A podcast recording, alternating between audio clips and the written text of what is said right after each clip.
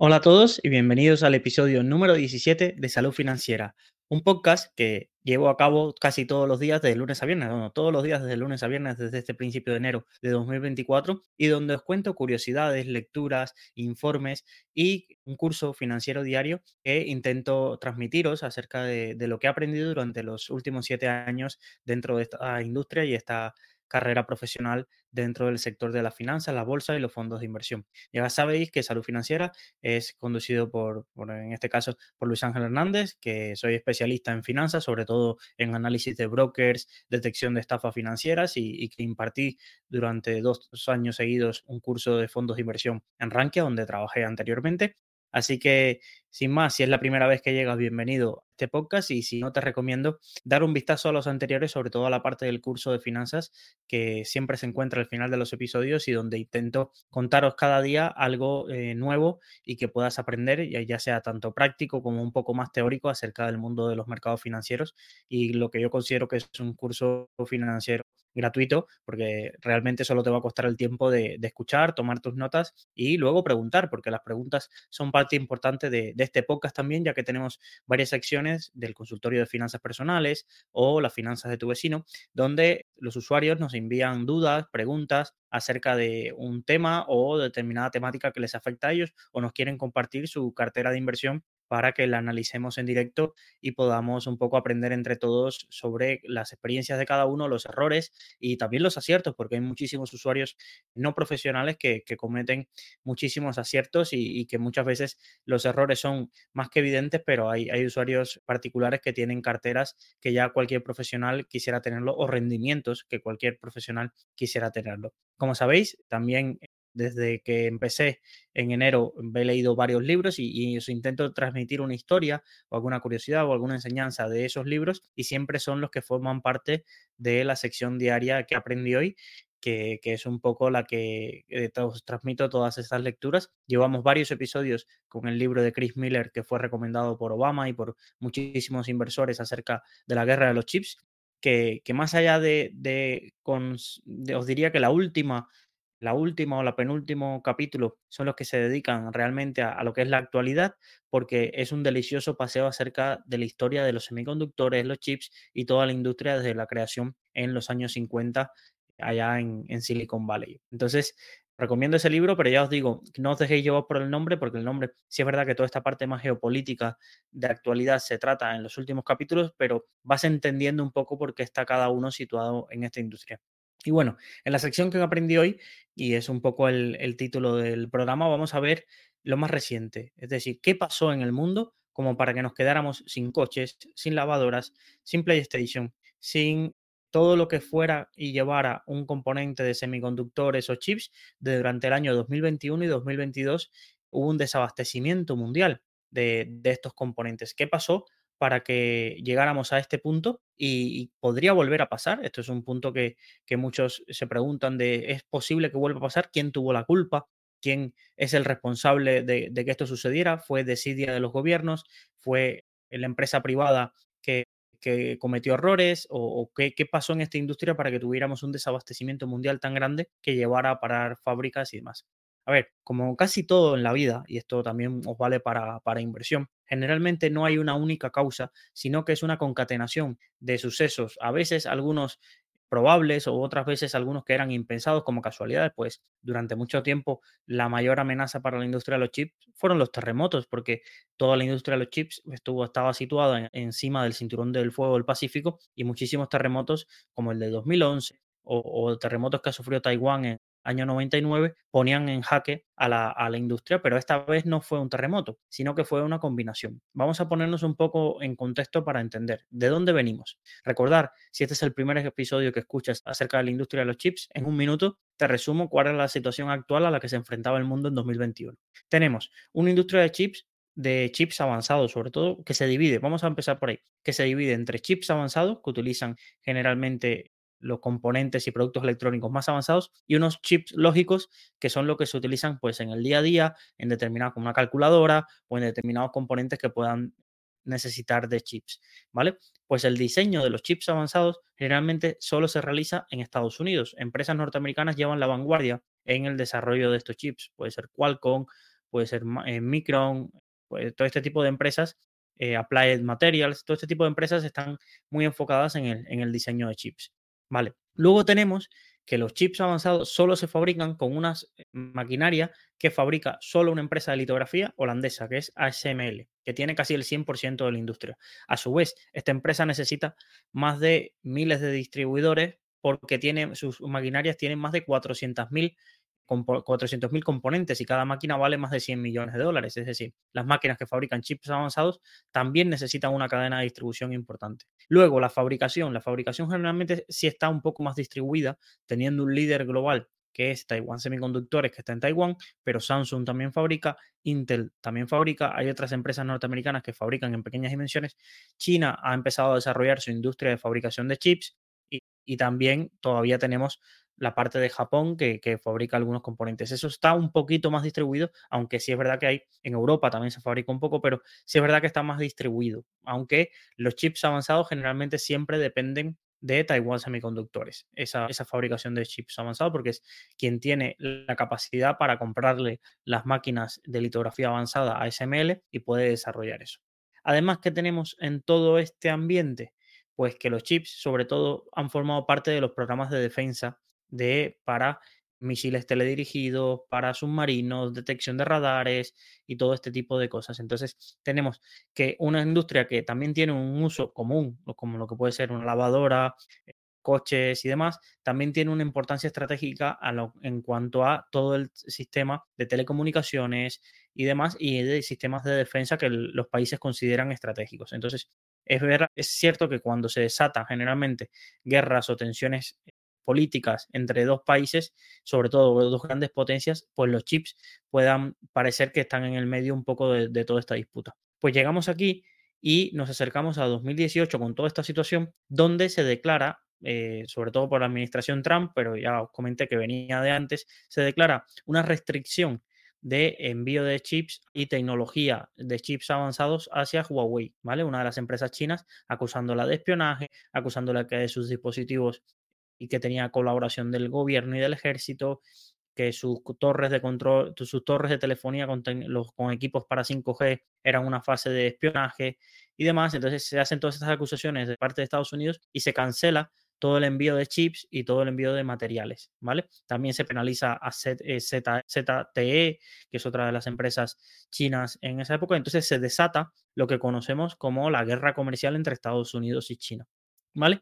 mediante, cuando está todo esto en auge, también ocurre un fenómeno bastante que, que diríamos que ocurre cada 100 años, que es la crisis sanitaria. ¿Y qué pasa con la crisis sanitaria? Recordar que empieza a finales de diciembre de, dos, de 2019, ¿sí? Empieza a finales de diciembre de 2019 y rápidamente en enero y febrero empiezan las autoridades locales, sobre todo el sudeste asiático, a detectar, a señalar confinamientos selectivos de población o de todos los países. ¿Esto qué hizo? Recordar que casi toda la, industria funciona ahí de, chips, funciona en el, sudeste, en el sudeste asiático. Entonces, una de las causas que parecía más probable cuando se, detectó que había un desabastecimiento mundial de chips era pensar que eran los confinamientos los culpables. Es decir, que incluso fue la, si veis y repasáis los periódicos, fue la gran excusa que se dio, los confinamientos, China y demás, pero realmente no estaba ahí el problema del desabastecimiento.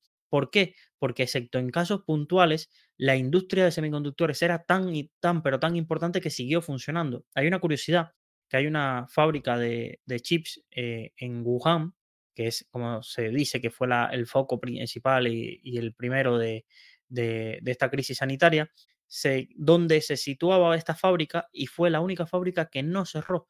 Recordar las escenas de cientos, miles y millones de personas chinas en su casa, encerrados, que los drones eh, un poco controlando que, pasara eso, los escáneres, pues a esta fábrica fue la única casi que se le permitió seguir activa por la prioridad estratégica que tenía. Entonces, no, no ha sido la crisis sanitaria la causante del desabastecimiento mundial, pero en, en un grado de seguro orden sí. Porque, ¿qué pasó? Imaginaros, estamos todos confinados, pues ¿qué pasa? Que aumenta mucho la demanda de, todo lo relacionado con estar en casa, vamos a pensar toda la demanda de servidores de datos, toda la demanda de equipos de ordenadores, de equipos de, consolas para videojuegos, aumenta toda esa demanda, pero todo lo otro, todo lo necesario para viajes, imagínate demanda de vuelos, aviones, demanda de compras nuevas de coche, ¿a dónde vas a ir? Eh, para comprarte un coche si, si estás encerrado en casa, si no podías salir de tu municipio, no tenías que ir a trabajar, trabajabas desde casa, entonces toda la demanda de coches y todas las fábricas de coches generalmente se pararon. Entonces, ¿qué fue lo que tensionó a todas estas industrias? Que todas había un pico de volatilidad en la demanda muy grande de chips, es decir, empresas que necesitaban muchísimos chips durante la demanda y que aumentaron muchísimo sus pedidos para poder seguir con su fabricación, toda esta parte, todos estos componentes que estaban más relacionados con casa o, los servidores para todo el negocio en la nube y ampliar capacidades y demás, todos estos aumentaron exponencialmente su demanda de, de chips para poder producir y seguir con su actividad y a la vez una drástica caída de, eh, de los chips solicitados por la industria, sobre todo industria automovilística. Porque os tengáis una idea, más o menos un coche lleva mil chips avanzados. Y de estos chips, bueno, no avanzados de última tecnología como que, que llevan armamento, vamos a pensar mil chips lógicos. Pero sí es cierto que si te falta alguno de esos chips, el coche no puede salir. No puede salir porque no, no funciona todo el sistema todo el sistema de, del coche que va ahora generalmente relacionado a ordenadores. Sabéis que los coches modernos casi generalmente ya llevan un ordenador y ya que os voy a decir de todo el sistema de coche eléctrico y, y todo este, este punto, todo el software, por ejemplo, que lleva Tesla, sin los chips no, no podían funcionar y no podían avanzar y entonces hubo bastantes retrasos en ese sentido. Entonces, ¿qué pasó?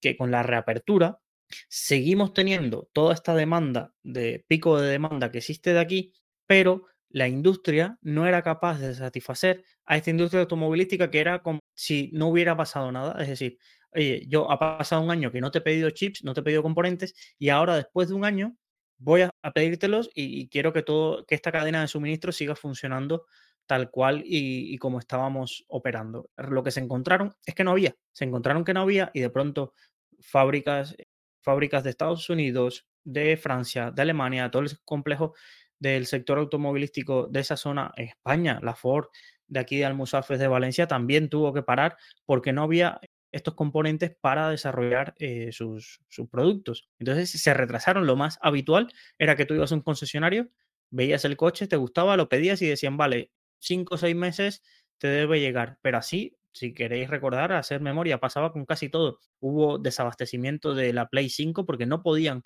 satisfacer la demanda que había porque no, no encontraban los chips avanzados. Había desabastecimiento de ordenadores, de, de, todo este tipo. Es decir, estaban en la tienda, pero tú si lo pedías te llegaban en dos o tres meses porque no, no había para satisfacer de productos de Apple. También hubo bastante desabastecimiento. Entonces era un poco esta situación.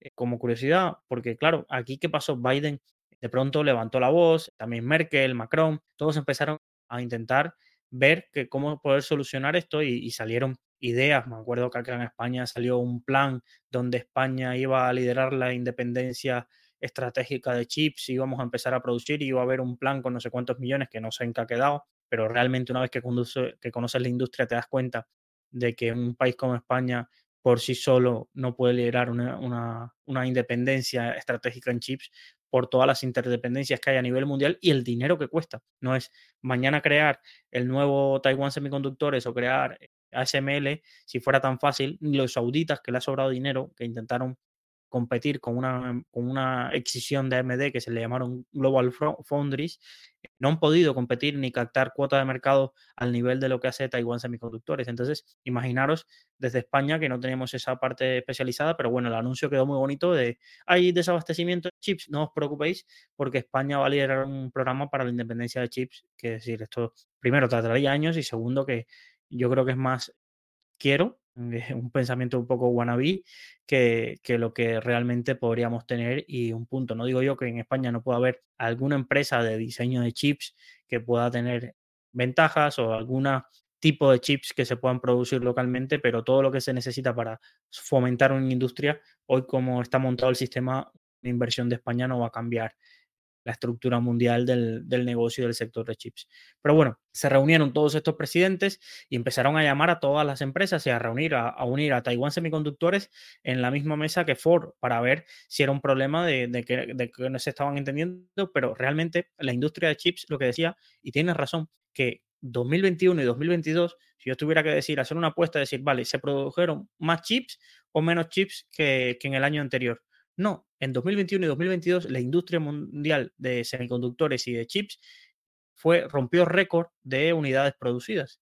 Lo que pasa es que la demanda creció muchísimo más que lo que podía satisfacer esa oferta de, chips Claro, porque esto no es de un día para otro, ya lo, que os digo. Si tú necesitas montar una fábrica o emplear capacidad de una fábrica, necesitas que ASML te construya más máquinas y las máquinas ASML no se montan en un día, necesitan componentes y, también se estaba sufriendo retrasos en, estos, en, este, en este sentido. Hay retrasos también que ocasionó toda esta parte de la cadena de producción en las investigaciones y recordar que estamos en una fase de transición a la litografía extrema de, luz ultravioleta extrema y que esto ocasionó también que todos estos proyectos se fueran retrasando y que las entregas de ASML a estas empresas se retrasaran. También tuvimos el problema famoso del, canal de Suez con el barco de Bergiven, pero esto realmente no era la causa ni tampoco, ya lo digo, no tampoco era que la fábrica de Taiwán Semiconductores parase por la crisis sanitaria.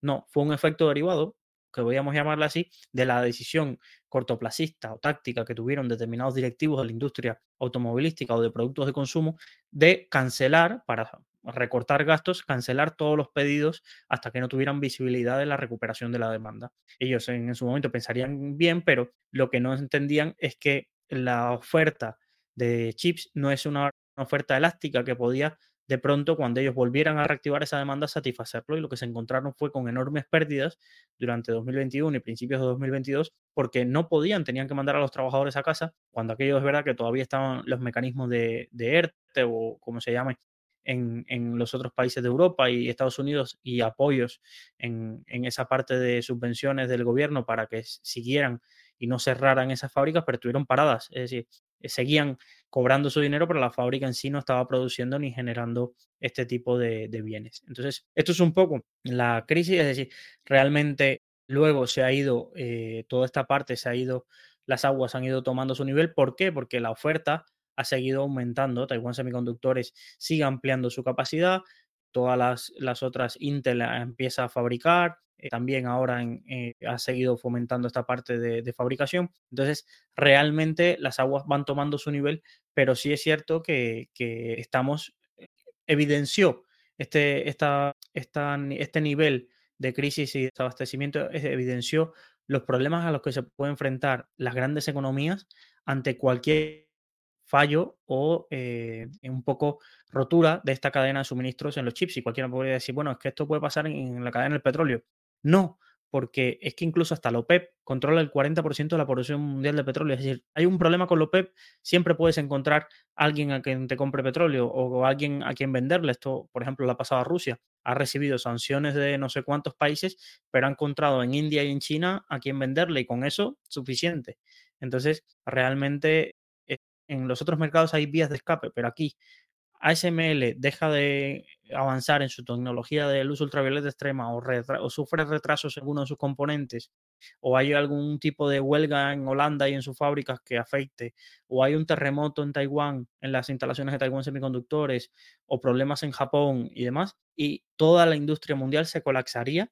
¿Por qué? Porque no hay, no hay suficiente, no hay otra alternativa, es decir, no hay una alternativa creciente en Brasil que esté produciendo chips, o alguien en Oriente Medio que esté desarrollando ese tipo de tecnologías. Entonces, es bueno entender esto porque eh, la historia siempre vuelve a repetirse y en una cadena tan frágil como esta, a no ser que cambien los equilibrios de poder, China está intentando buscar su autonomía, pero a no ser que cambien estos equilibrios de, poder, va a haber mucha interdependencia y quizás no es malo del todo que existe esta interdependencia y os voy a poner un ejemplo.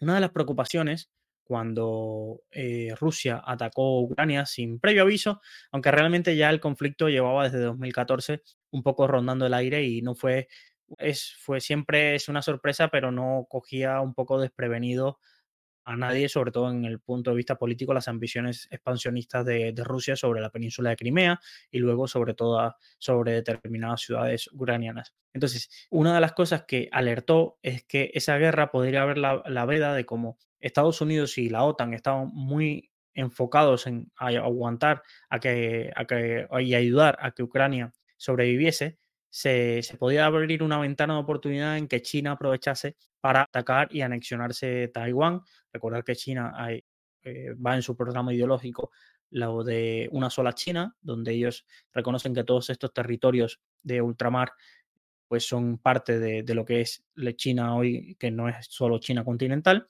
Y entonces podía ser un momento para aprovechar. Y, seamos sinceros, yo lo, yo lo, pensaba, luego veía en un mapa las distancias y lo que hay. Antes de que a Biden le estén avisando de que China ha lanzado un ataque, China podría estar ya con sus anfibios y con sus misiles atacando toda la defensa eh, antiaérea y el ejército de Taiwán. Antes de que Biden pudiera movilizar sus bases navales o bases en toda la región, ya básicamente podría haber alguien del Ejército Popular Chino sentado en el Parlamento taiwanés. Entonces, no es, esto es como cuando nosotros en Cuba decíamos, no, es que Estados Unidos no nos ataca porque, uy, nosotros seríamos muy complicados. Es decir, Estados Unidos sin gastar un soldado podría, desde todas sus bases en la Florida, en New Orleans y demás, eh, lanzar ataques hacia Cuba y, y, antes que nos diéramos cuenta, toda la industria armamentística cubana quedaría hecha cenizas.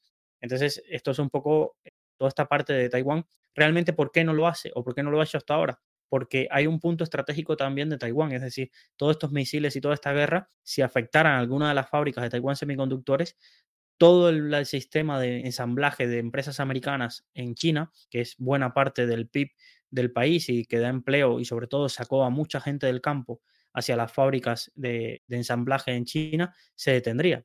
Entonces, esto organizaría no un caos mundial, pero sobre todo un caos también en, China. Y, sería también, hay que ver cómo reaccionaría el pueblo con verse con todas las fábricas cerradas y toda esta parte de, esta nueva clase media obrera, eh, todas estas privaciones que tendrían que verse ante la rotura de, de acuerdos. Además, pensar que un ataque hacia las fábricas de Taiwán semiconductores no se repone ni en un día ni en meses y quizás tardaría años y millones de dólares para invertir para volver a hacer que una fábrica de esas vuelva a estar operativa al nivel que estamos hablando. Ya solo decimos que los últimos modelos de, de, máquinas que produce SML y que entrega a Intel y a Taiwan Semiconductores, pues tardaría tardarían meses en hacerse y costarían más de 200 millones de dólares. Entonces, imaginaros el coste que tiene un ataque mal lanzado que hiciera daño a toda la infraestructura de chips, porque una de las cosas que tendría de incentivo China para atacar Taiwán es quedarse con toda esta industria, pero lo que no quiere quedarse es con las cenizas de esa industria porque estaría en el mismo lugar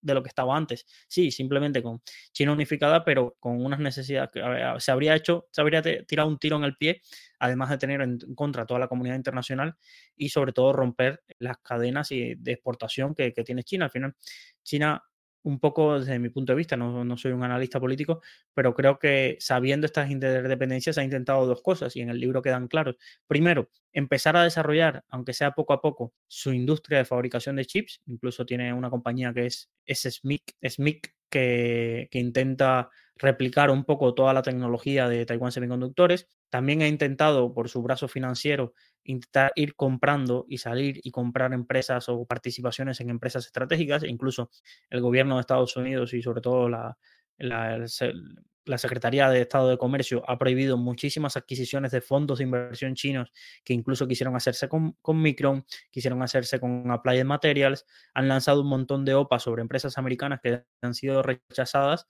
porque se veía que eran brazos financieros chinos que querían hacerse con empresas estratégicas norteamericanas de este sector para transferir toda la tecnología a China. Entonces, un poco China lo que ha intentado es en este punto intentar que con los productos de consumo que ellos eh, fabrican, intentar competir e inundar los mercados occidentales y sobre todo emergentes con este tipo de productos. Y, si volvemos uno o dos episodios atrás, el propio Elon Musk se, se quejaba de que o Estados Unidos ponía aranceles a este tipo de, de producciones, en este caso al coche eléctrico, los coches eléctricos chinos y a la industria automovilística china, o no iba a quedar sector automovilístico norteamericano ni de renovables como, como ya pasó, no sé si sabéis, quizás da para, de para otro podcast, que buena parte de la industria de producción de placas solares norteamericanas ha quebrado en, los últimos, en, la, en la última década debido a la inundación de productos bueno y barato chino en comparación. Y sobre todo las acusaciones que hay acerca de las subvenciones que, que da Pekín a este tipo de empresas para que puedan producir tan barato y reducir los costes e inundar todo el mundo con, su, con, su, con sus productos. Entonces, aquí la realidad es que la industria de paneles solares, casi todo hoy en día depende de China y entonces las nuevas áreas de batalla pues son este punto de, de los coches eléctricos y sobre todo la tecnología de móviles, que como sabéis también Huawei, una de las cosas que es penalizada es porque casi estaba dominando todos los equipos de telefonía de implantación del 5G, no solo en países emergentes, sino que ya quería expandirse a mercados como Australia, Reino Unido y demás. ¿Vale? Entonces, esta es un poco la situación geopolítica alrededor de, de, los chips. Yo creo que durante los próximos años seguiremos hablando y será tema frecuente este punto de desabastecimiento porque no puede toda esta potencia alrededor de la inteligencia artificial, todo este crecimiento de desarrolladores de chips avanzados como puede ser Nvidia, pues necesita de una estructura y, una, y un funcionamiento adecuado de esta cadena de suministros y la cual es muy frágil porque depende de países que son archienemigos y de países que tienen recelos entre sí y de realmente muchísimas empresas pequeñas que tienen componentes para suministrar a los grandes monopolísticos de esta, de esta producción que pueden ser Taiwan Semiconductores y, y la empresa ASML más Samsung, que también nos olvidamos de Samsung, pero creo que en el siguiente episodio le dedicaremos un apartado a la historia de Samsung porque es súper, súper interesante toda la historia de los conglomerados empresariales coreanos, de Corea del Sur, evidentemente, tienen muchísima historia e interés, pero Samsung tiene una historia bastante curiosa y sobre todo en la apuesta por el mercado de chips. Entonces, aquí un poco la sección que aprendí hoy acerca de, de toda esta guerra y todo este desabastecimiento de chips y vamos al apartado del curso de la píldora financiera diaria que nos quedamos ayer en toda esta parte de las subastas y cómo funciona el mercado español, la subasta de apertura, cierre y las subastas de volatilidad. Y había dos situaciones especiales o dos estructuras de mercado que no habíamos abordado, pero que me parecen interesantes que al menos por cultura general integral sepáis que existe, ¿vale? Y es lo que vamos a abordar hoy. En primer lugar, quiero enseñaros qué es el mercado de fixing. Y el mercado de fixing es una forma de negociación que se establece para valores o para acciones que tienen muy poca liquidez.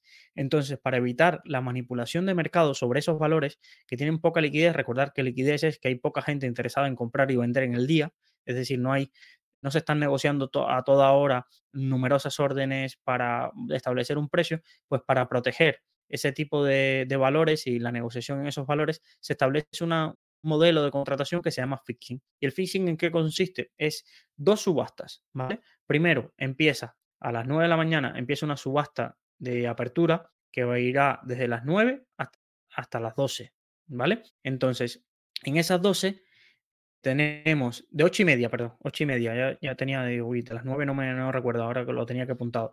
De 8 y media a 12, con un cierre aleatorio de 30 segundos. Recordar que como en cualquier subasta, tú no puedes ejecutar órdenes ahí durante la subasta, sino cuando cierre la subasta, al precio resultante de la subasta, si tú has enviado órdenes, a ese precio se te, ejecutarán. Tú que sí puedes ver durante la subasta cuál es el precio que va fluctuando, el precio de equilibrio de las subastas, puedes ver el volumen que hay y en caso de que no hay un precio fijado, la compra de venta más cercana que hay, es decir, el, spread más cercano que hay sobre un precio determinado. ¿Vale? Luego tenemos esa subasta cierra, aquí sería la primera negociación. Yo recuerdo haber negociado, sobre todo en, de giro, algunos valores en esta negociación y, es curioso porque tú envías la orden, te olvidas, pero a las 12 generalmente iba a ver si, si se me había ejecutado y, y, a qué precio se me había ejecutado, porque recordad que muchos de los brokers low cost, todo esto que os comento, que tú puedes ver el precio al que se está evolucionando la subasta, no, no se ve, sino que son en broker que son miembros de mercado que sí tienen esa, esa información, porque puedes acceder ahí a la subasta.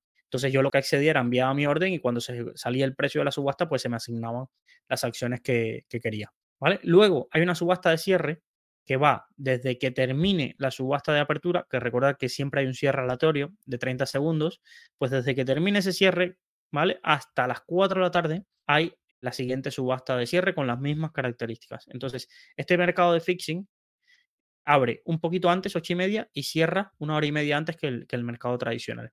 Vale, ¿qué acciones están aquí? Como os dije, las que tienen menos liquidez. Por ejemplo, en el segmento de fixing se negocian muchas SICAP que todavía existen en España, que son estos vehículos muy parecidos a los fondos de inversión, pero cotizados en bolsa, es decir, que se pueden comprar y vender participaciones todo el día, que ya lo veremos en el curso cómo funcionan, pero más adelante todavía nos queda bastante para llegar a la SICAP.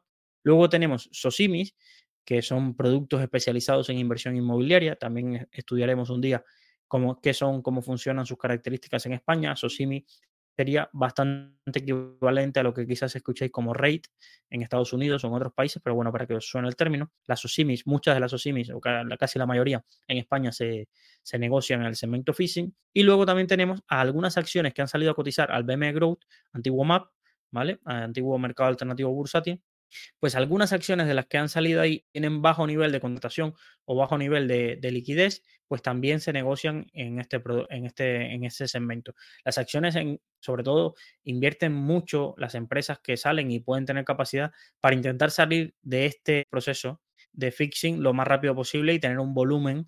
Por eso les interesa muchas veces comunicar a los accionistas retail, que somos nosotros, que somos los que quizás estamos más activos. ¿Por qué? Porque cuando van a ver a fondos institucionales o a grandes entidades para que compren una parte de sus acciones o convencer a alguien para que entren al accionariado y ve que está este modelo de fixing, pues no es realmente muy atractivo para eh, la liquidez de estos fondos que necesitan poder asegurar que si en algún momento quieren vender, pueden deshacer su posición en un plazo razonable, ¿vale? Entonces, este mercado de fixing, muchas empresas intentan salir, pero es un indicativo de que si tu empresa se negocia en fixing, realmente porque existe mucho, muy poco volumen y tenéis que tener cuidado al entrar en ellas porque ya no es tan fácil salir y ante cualquier noticia, este tipo de subastas, valores pueden estar en subasta mucho tiempo y no encontrar un equilibrio hasta un precio bastante, bastante inferior. ¿Vale? Entonces, tener cuidado, aquí no vale lo de, ay, me salgo con una orden a mercado. En las subastas de este tipo, las órdenes de mercado se ejecutan al precio de subasta, no vas a salir antes o después, es decir, o a las 12 o a las 4. No porque tú mandes una orden a mercado se te vas a poder eliminar tu posición a las 10 de la mañana, ¿vale? Entonces, tenerlo en cuenta porque esto es importante. Vale, hasta aquí lo que era el fixing, no tiene más. Podéis consultar qué valores están en el fixing en, la newsletter, pongo el enlace, pero realmente ponéis bolsa de bolsa, bolsa y mercados españoles fixing, entráis a la web del BME Growth y ahí hay un listado y podéis encontrar, hay una columna que pone qué valores están en fixing y qué valores están en continuo, ¿vale? Son las dos categorías que, se pueden estar negociando.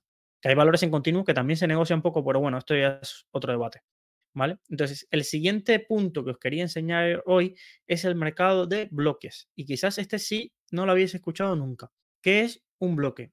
¿Vale? Un bloque es un paquete grande de acciones, es decir, de un gran tamaño, luego veremos cuánto es ese tamaño en realidad, que determinadas accionistas o determinados fondos institucionales deciden negociar, pero para evitar que no afecte al precio, ¿vale? De un, de un valor, se negocia por fuera, es decir, yo estoy delante de mi pantalla en mi broker viendo el libro de órdenes y los bloques se pueden estar negociando por fuera y yo no verlo, ese impacto ni en el precio ni en el libro de órdenes. ¿vale? ¿Por qué se hace esto? Os lo voy a explicar con un ejemplo que escribí en la newsletter, pero creo que era bastante sencillo. Imaginaros que yo soy un fondo de inversión, COBAS, por ejemplo, y tengo un millón de acciones de Inditex y hago un consejo de inversión y decido que Inditex ha subido mucho y que yo voy a vender, ¿vale? Si no existiese un mercado de bloques, lo que tendría que hacer ese gestor es decirle a su operador, es decir, casi todas las gestoras grandes tienen a alguien especializado que es el que le termina comprando y vendiendo las acciones, entonces, esa persona tendría, oye, necesitamos deshacernos de este millón y esa persona no tendría más que lanzar órdenes al mercado a través de brokers, que ellos tienen generalmente prime brokers contratados, y al precio que se encuentren en ese momento, deshacerse. Si el gestor se quiere deshacer rápido, pues tendría que utilizar órdenes a mercados, imaginaros un millón de acciones, venderlas, pues barrerías quizás todo el libro de órdenes por la parte de compra, es decir, toda la, toda la gente que quiere comprarlo barrerías y encontrando precios muy, muy inadecuados.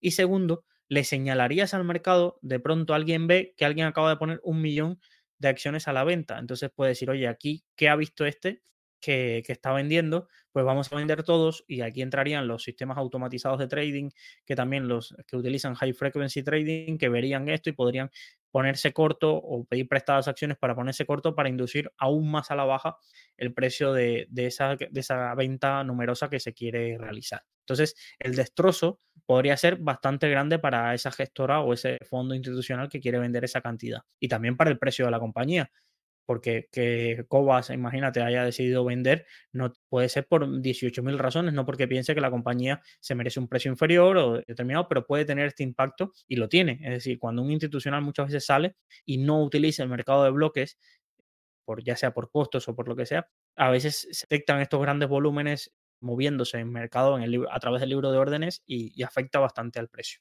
Vale, pues entonces lo que se habilita con este mercado de bloques, que ya os digo que está abierto de 9 a 5 y media de la tarde, es que el broker o la gestora que quiera vender un paquete, este paquete de un millón, pueda hacerlo con otra parte que ya haya convenido y traspasarse esas acciones a un precio que ellos determinen sin pasar por el libro de órdenes. Imaginaros, yo soy Cobas, quiero vender un millón de acciones y se levanta el teléfono. generalmente estas empresas tienen contratado broker que les hacen este trabajo, levantan el teléfono y le llaman a Citi, oye Citi, encuéntrame a alguien que quiera un millón de acciones de Inditex a este precio o un spread por arriba y por abajo de este precio. Y ese broker se encarga de buscar quién quiere un millón de acciones, llama a sus clientes, llama a determinados fondos, oye, hay un, tengo un paquete, le llaman generalmente paquete, no le llaman bloque, de un millón de acciones de Inditex. ¿Lo quieres? Sí, ah, vale, lo quiero pero negociame el precio, ¿vale? Y entonces este broker intermediario, que generalmente es un prime broker, los Morgan Stanley, Merrill Lynch, Santander y demás, son los que terminan ejecutando la operación en un mercado de bloques y quedándose una comisión, que es un poco lo, eh, lo que ganan, por eso levantan el teléfono y, empiezan a llamar a todos sus clientes. Esto en alguna película se ve un poco la colocación de este tipo de, valores y, toda la negociación que, que existe, ¿vale? Los mercados de bloques dependen también de, no puedes yo decir, ah, yo que quiero comprar 100.000 euros de determinada acción, voy a hacerlo a través de un bloque. No, se necesita que según el volumen medio que se negocie de esa acción, pues será el tamaño mínimo que necesitas de una orden para considerarse que puedas aplicarte al mercado de bloques. Esto un poco tiene lógica. Si mientras más líquido sea el mercado, la negociación de una acción, lo que le exigen es, oye, para que tú no pases por el libro de órdenes, tienes que hacer una operación de mucho, mucho dinero. Si la, acción es muy poco líquida, con casi 15.000 euros ya, puedes ya podrías hacer un bloque, ¿vale? Pero generalmente en acciones, por ejemplo, del IBEX 35 ya necesitarías más de 500.000 euros para eh, poder hacer un bloque y, saltarte el libro de órdenes y hacerlo con una contraparte en, este, en ese mercado. Sobre todo eso, ya os digo, os sirve para hilar conceptos. Cuando os habláis de los prime broker y cómo hacían negociación y por qué los prime broker eran miembros de la bolsa y veían en todos los informes que, oye, cuando tú miras casi las bolsas dices, oye, los 10 primeros broker que más negocian en esta bolsa, yo no puedo ir a abrir como particular una cuenta entre ellos, cómo ganan dinero, cómo hacen negocio, es generalmente en este tipo de mercados, ayudando a salir a esa bolsa o haciendo research, que luego veremos toda esta parte de análisis y se contratan analistas para ver cuánto debería valer un valor, o sobre todo en esta parte de hacer de intermediario en operaciones corporativas o operaciones financieras de alto, de, alto, de alto valor ya sea en esto de servicio de intermediario. Me llaman y hay un fondo que quiere vender esto, yo le busco comprador. Hay un accionista de una empresa que quiere salir y yo busco un valor. Alguien, una empresa que no está en bolsa, quiere salir a bolsa, yo le organizo todo el roadmap para que conozca inversores. Y un poco así funciona el mercado de bloques y, yo creo que es un desconocido. Se puede consultar, hay un boletín que la gente desconoce, pero hay un boletín diario de las bolsas que es un resumen que se hace al final de la tarde. Yo generalmente lo consultaba al día siguiente. Y hay un apartado, yo usaba control F y buscaba el apartado de bloques y se puede ver qué acciones el día anterior se hicieron bloques, de qué tamaño y sobre todo cuando hay ruido en una acción es interesante ver los bloques al día siguiente para ver si hay inversores institucionales que se están desprendiendo fuera del mercado de importantes paquetes accionariales y a qué precios se están transando esos paquetes o con qué descuento.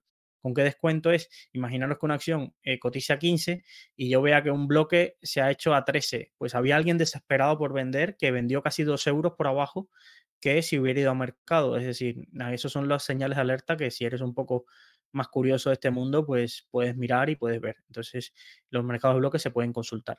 Y un poco era así lo que, lo que quería ver hoy. También, antes de irme, quería recomendaros, sobre todo, este mes de enero es muy habitual que salgan las cartas semestrales, trimestrales o anuales de las grandes gestoras internacionales. Entonces, yo generalmente, eh, esto, ahora tienes muchas herramientas, puedes coger un, su enlace de la carta y pasárselo a ChatGPT y que te haga un resumen. Aquí puedes utilizar o leértelas. Algunas no son tan extensas, algunas tienen 5 o 6 páginas, pero por ejemplo las de Oro y Numantia son más extensas y siempre son interesantes de leer. Aquí ya te digo, según el tiempo que tenga cada uno, pero son recomendables las lecturas para hacerte una visión de los inversores profesionales que están haciendo. Entonces, vamos a un poco a separar, es decir, las cartas nacionales las puedes eh, ver un poco agrupadas siguiendo las cuentas de, estas gestoras españolas, siguiendo, por ejemplo, a Bayern Hall, a eh, Cobas, Magallanes, Oros, a Bestinver, generalmente tienen cartas bastante amplias. Esta parte de nuevos gestores Value, Numantia. Value hace tiempo que creo que no hace cartas, por cierto. Y luego, para las cartas internacionales de los mejores gestores internacionales, sobre todo americanos, pues generalmente hay un hilo de Reddit que se llama Security Analysis, que eh, puedes encontrar una subcarpeta que es cartas eh, del Q1 2024. Pues entonces puedes analizar pues todas y la van publicando por día. Estas son las cartas que han salido y sobre todo este primer mes y hasta el 15 de febrero, que ya generalmente en Estados Unidos se harán públicas las posiciones de, que tenían a 31 de diciembre los principales fondos, eso se hace a 15 de febrero, tienen como plazo máximo hasta ahí. Entonces se recopilan todas las cartas anuales y si eres un inversor de los que te gusta analizar un poco las carteras, los cambios y la visión de los gestores, este es un buen punto. Yo soy mucho más favorable de leer estos informes de, gestores que te están enseñando lo que ellos hacen. Vamos a pensar que esto luego lo explicaré, que es la parte del buy side, es decir, de gente que lo que dice es donde está poniendo su dinero. Todos estos informes que salen de Outlook, eh, previsiones 2024, no sé qué, y luego mm, no tienen su dinero ahí. Entonces, tener en cuenta eso de que estos para mí son muchísimo más interesantes. Entonces, yo esta semana, por ejemplo, he, leído cuatro informes. He leído el de Bayern Hall, sobre todo pensar que Bayern Hall tiene un fondo de renta variable, un flexible y uno de renta fija, resumiendo mucho. En renta fija no ve clara la situación de si van a bajar los tipos y prefiere mantenerse tranquilo en, en este sentido, no hacer grandes cambios. Ya tiene una cartera bien formada y demás ha reducido un poco de deuda bancaria que tenía, sobre todo de Ibercaja y Cajamar. En la parte de las acciones, lo que ha hecho básicamente es reducir peso de las siete magníficos, es decir, de las compañías norteamericanas que habían crecido muchísimo, ha bajado peso allí. Y en el, peso, en el flexible lo que ha hecho es aumentar un poco el, peso de la distribución 60-40 de la renta fija y, renta variable. Creo que un poco por ahí es, es lo que ha hecho. En cuanto a Oros, por ejemplo, que es una gestora boutique de análisis fundamental value española, que tiene dos fondos, uno español y otro internacional. Básicamente no suele mover mucho las carteras, suelen cambiar una o dos compañías en ambos fondos cada semestre o cada año y un poco la principal apuesta, en, por ejemplo, en España es Catalana Occidente. Además, ha entrado ahora en una situación especial de, porque esperan una OPA de exclusión, es decir, que eso lo vimos en el curso, que terminen comprando el 100% de las acciones con un poco de prima, es decir, con un poco de precio superior al que hay ahora de NH Hoteles, que hay un grupo que, ya tiene el 95% y que es una OPA que se paralizó y que ahora debería cumplirse. Y, por ejemplo, salen de Inmobiliaria Sur por un poco que dejan entrever como que el management no está haciendo nada como para hacer ver al mercado de que, de que la empresa tiene un valor superior al que está cotizando. Y un poco así ha sido esa carta. Javier Ruiz, que es el gestor principal, y además hay, dos, Alejandro y, Miguel, pero el gestor principal es, Javier Ruiz. Siempre da pinceladas muy interesantes porque está muy al día de lecturas de, grandes inversores como puede ser Howard Marr o Michael Mauboussin o determinados tipos de, analistas o de economía austriaca y demás. Y entonces más allá de leer lo que compre, lo que vende, siempre aprendes algo en su carta interesante. Y son extensas, es verdad que no son de las que te lees en cinco minutos, pero a veces vale sentarse y, leerlas.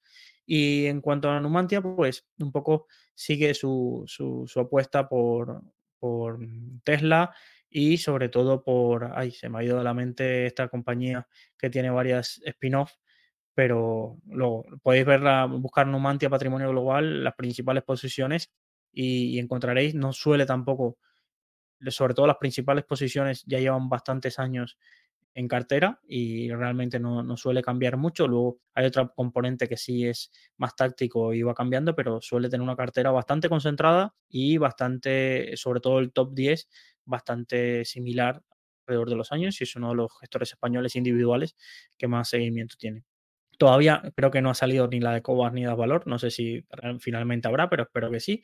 Pero creo que no ha salido y imagino que es costumbre en estas gestoras estirar hasta el plazo casi de, desvelar las carteras ese lanzamiento de la carta. Bestinberg creo que sí ya sacó su, visión eh, anual y semestral. Y sobre todo los internacionales, los principales fondos internacionales sí ya han empezado a salir y lo podéis encontrar en el, en el hilo este de Reddit que os comenté. Poco de cultura por si queréis leer. También, por ejemplo, el informe de de GVC Gaesco, sobre todo para empresas españolas y europeas, siempre es interesante pegarle un vistazo a qué están viendo de valor, sobre todo en los gestores de, de GVC Gaesco, sobre todo en España, y tienen un servicio de análisis bastante bueno y compañías europeas. Entonces, eh, pegarle un vistazo en ese sentido. Y sin más, llegamos a este episodio eh, número 17 de Salud Financiera. Espero que, que os haya servido y nos vemos mañana en un próximo episodio aquí en Salud Financiera.